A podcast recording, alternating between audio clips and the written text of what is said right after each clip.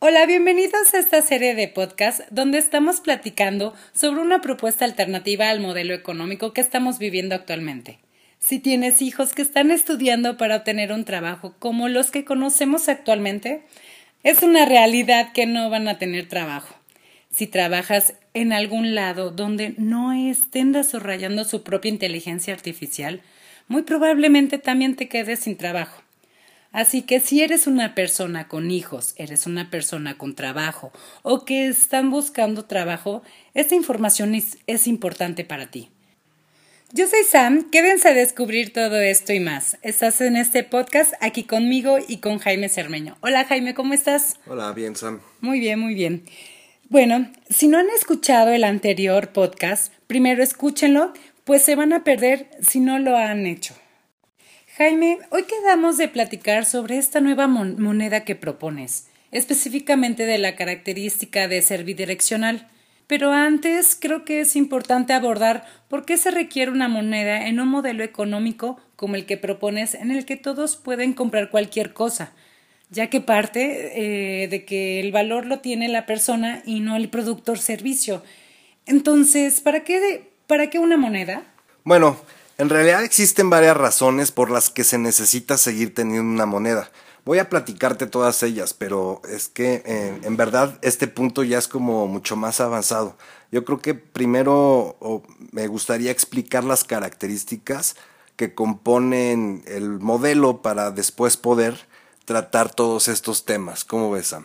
Va, Jaime, me parece buena idea que entremos a temas más avanzados, ya que hayamos cubierto lo básico para que podamos entrar a todos estos detalles ya conociendo todas las bases. Entonces, ahora sí vamos a pasar a la característica de tu propuesta de moneda, en la cual dices que debe de ser eh, bidireccional. Sí, mira, vamos entrando de lleno a esta característica en específico. Sin embargo, es este, pues vuelvo a repetir, ¿no?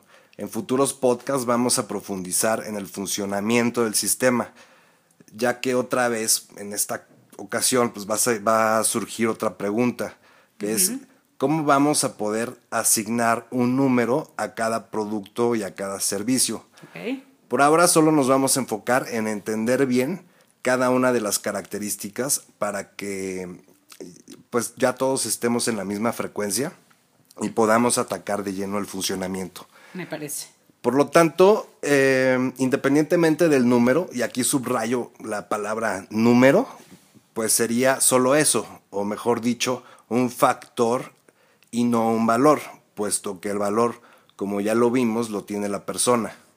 Pero para fines prácticos, por ahora y de aquí en adelante, este, a este factor vamos a llamarle honores, o simplemente por su inicial vamos a llamarle H's. Eh, este es un factor del servicio a la población. Ahora, estas Hs se registran en una transacción de un producto o de un servicio. Sin embargo, a diferencia de la moneda en nuestro sistema económico actual, estas Hs eh, no se requieren conseguir previamente en ningún lado. Este, vamos, las, eh, las personas no necesitan eh, vamos a adquirirlo en ningún otro lado. Es parte de su valor como ser humano. Es decir, se establecería que eh, en un acuerdo donde existe una persona o una máquina otorgando un producto o un servicio, se transfirieron eh, pues X número de Hs en favor de, del que cede el producto y un 10% equivalente en favor de quien lo recibe. Y esto con una duración de la vida útil de lo que se esté eh, otorgando o con un plazo máximo de seis meses. Esto lo que suceda primero, ¿no? Pero vamos, ya lo veremos más a detalle en el siguiente capítulo. Ok. Eh, esto de que fluyan las H's en sentido contrario es súper importante para la ecología, por ejemplo, ya que cuando entremos en la parte de los mecanismos del uso del territorio, del terreno. Si alguien no mantiene la tierra limpia o libre de contaminación, tenemos que tener algunos mecanismos para poder hacer algo. Y estas H's que van en sentido contrario van a ser un concepto súper importante para que pueda ser gradual el paso de alguien que era muy útil a la sociedad y de repente la gente dejó de querer lo que esta o lo que este personaje proveía. No sé si hasta ahí eh, me estás cachando la idea. Eh, sí, o sea, a ver si, si voy bien con respecto a, a lo que nos estás explicando. Estas Hs tienen un valor de seis meses de vida útil, ¿verdad? Sí, como máximo. Ok. Y siempre se le va a estar dando el valor a la persona y no al producto o el servicio que, que esta persona está llegando a ofrecer. Sí, o sea, la persona es la que tiene el valor y transfiere, como quien dice, parte de su valor a, a, la otra persona que le está otorgando el producto o servicio. Y aquí la diferencia es, como decía, no es que tenga que conseguir la persona número uno el dinero o el valor en otro lado para poder después pagar eh, lo, que, lo que esté tratando de comprar. Ok, con estas Hs. Así es. Ok. Y bueno, por otro lado, eh, y para mí el más importante, es que debe ser atractivo el darle los productos que ya no usamos o simplemente la basura a los encargados de recibir y limpiar. De esta forma, por un lado, tendría que convencernos este personaje de que nos está ofreciendo el mejor servicio o la mejor propuesta de reciclaje o de desecho simplemente. Y por el otro lado, de esta misma forma, si tú recibes créditos por liberarte de basura o de cosas que ya no quieras, incentiva a que realmente lo hagas, aunque la ecología pues, a ti te valga un pepino, ¿no? Claro.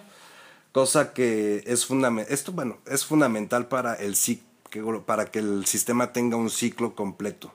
Pero esto, como, como siempre digo, pues ya lo, ya lo abordaremos con, a más profundidad cuando veamos las características de volatilidad específicamente. Oye, esto se me hace muy interesante, sobre todo como empezar a, concientizar eh, el consumismo, ¿no? Y, y bueno, eh, ser más conscientes de, de todo el, este sistema de ecología. De cíclico, ¿no? Aparte va a estar súper padre porque con esto, esta pera, ¿cómo se le llama? Cuando eh, se le pone la programado que, que perece, perece, programa.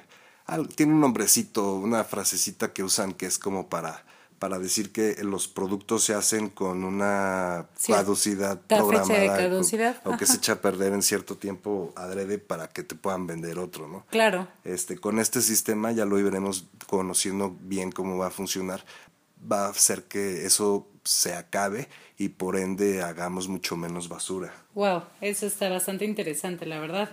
Y bueno, ¿esto cómo podría lograrse? O, o sea, técnicamente, ¿qué necesitamos para que la moneda fluya en ambos sentidos? O sea, como en lo bidireccional que, que nos los has mencionado. Bueno, mira, lo primero es que tenemos que dejar de pensar en usar el papel como moneda y en general tal vez también a los bancos. Las tecnologías de las criptomonedas, como por ejemplo el Bitcoin, como lo dijimos en el podcast anterior, son excelentes. Se autorregulan, pues todo el universo de las cuentas tiene la información de todos. Por lo que para hackear al sistema tendrías que hackear absolutamente a todos los usuarios, o en este caso, pues a todas las personas, ¿no? Lo, lo cual, pues precisamente lo convierte en algo prácticamente imposible. Es más, yo me atrevo a decir que esta tecnología, el día de hoy, ya está lo suficientemente madura para poder funcionar. El problema, pues es que eh, tienen actualmente, vamos, lo que tienen actualmente estas monedas es que están regidas por el sistema económico actual, eh, en el que pues, los hace altamente vulnerables a la especulación y a un valor arbitrario. Si esta tecnología la usáramos en este sistema económico que estoy proponiendo, la verdad serían perfectas. Sin embargo, tendríamos que agregarle eh, pues unas características, ahora sí entrando como en un rollo muy técnico, dos, dos registros extra, ¿no? Uno booleano para saber si el registro es por entrega o por recepción del producto, o servicio también. Y otro de entero largo para saber si el producto o servicio, vamos, qué servicio o producto se está transfiriendo. Este dato estaría relacionado a una lista de todos los productos y servicios que existan. Con estos registros, pues, si tú quieres aportar algo a la sociedad y quieres emprender con una idea nueva, pues tengas un respaldo histórico que te permita sumar a tu credibilidad con las Hs que hayas recibido a lo largo de tu vida Yo creo que podemos este, ver esto, otra vez repito, a, más profundidad, con, vamos hablando de las criptomonedas, cuando veamos las últimas características que son las de que sean descentralizadas, global y transparente.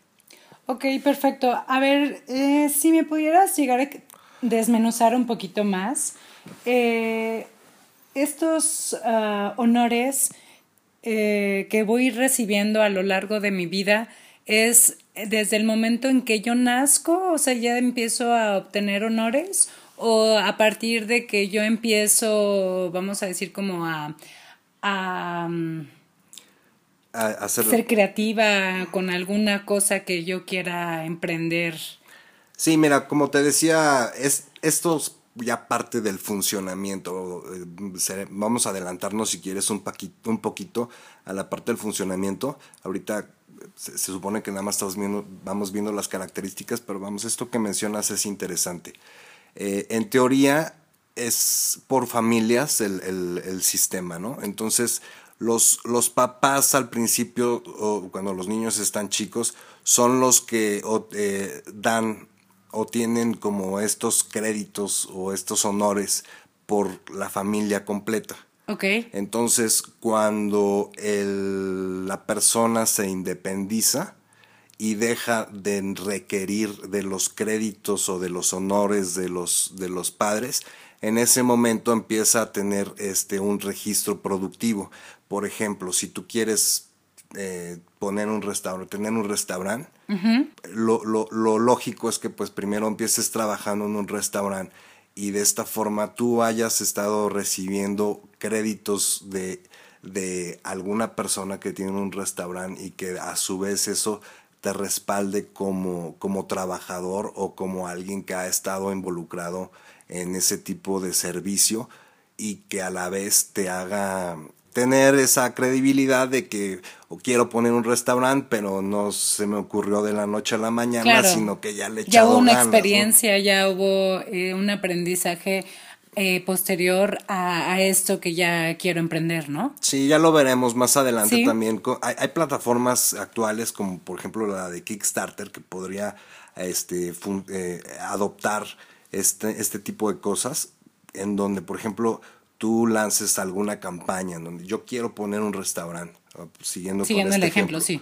Eh, y, y yo quiero que el restaurante tenga estas características y lo quiero poner porque me voy a diferenciar con, con esto y esto y estoy viendo que los restaurantes que existen actualmente no tienen esto que yo creo que es la, la cosa más fregona, ¿no? Ok. Y además tengo esta experiencia y esta experiencia trabajando en restaurantes, entonces ahí la, la, la misma población va a decidir dependiendo del sector también en donde lo quieras poner, que eso también ya lo veremos en el tema de la parte territorial, en cómo, se va a distribuir el, territorio o cómo vas a ocupar el territorio este, eh, para, poder para poder poner ese restaurante. ¿no? Ese es como un tema muy complejo. Sí, ya lo vamos a ir a, eh, Espero no haberte hecho la duda más grande. No, no, está bien, Jaime, muchas gracias. Ok, pues mira, vamos a terminar este podcast aquí y en el siguiente comenzaremos a analizar la primera característica de volatilidad de esta moneda.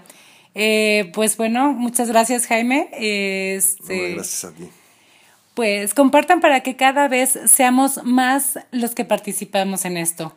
Jaime, danos tu Twitter para que podamos, te podamos contactar. Mira, mi Twitter es arroba Jaime Alado con doble D. Ok, perfecto. Ya tienen el Twitter de Jaime, ya lo pueden contactar. Muchas gracias. Hasta la próxima semana. Tengan una buena. Dios.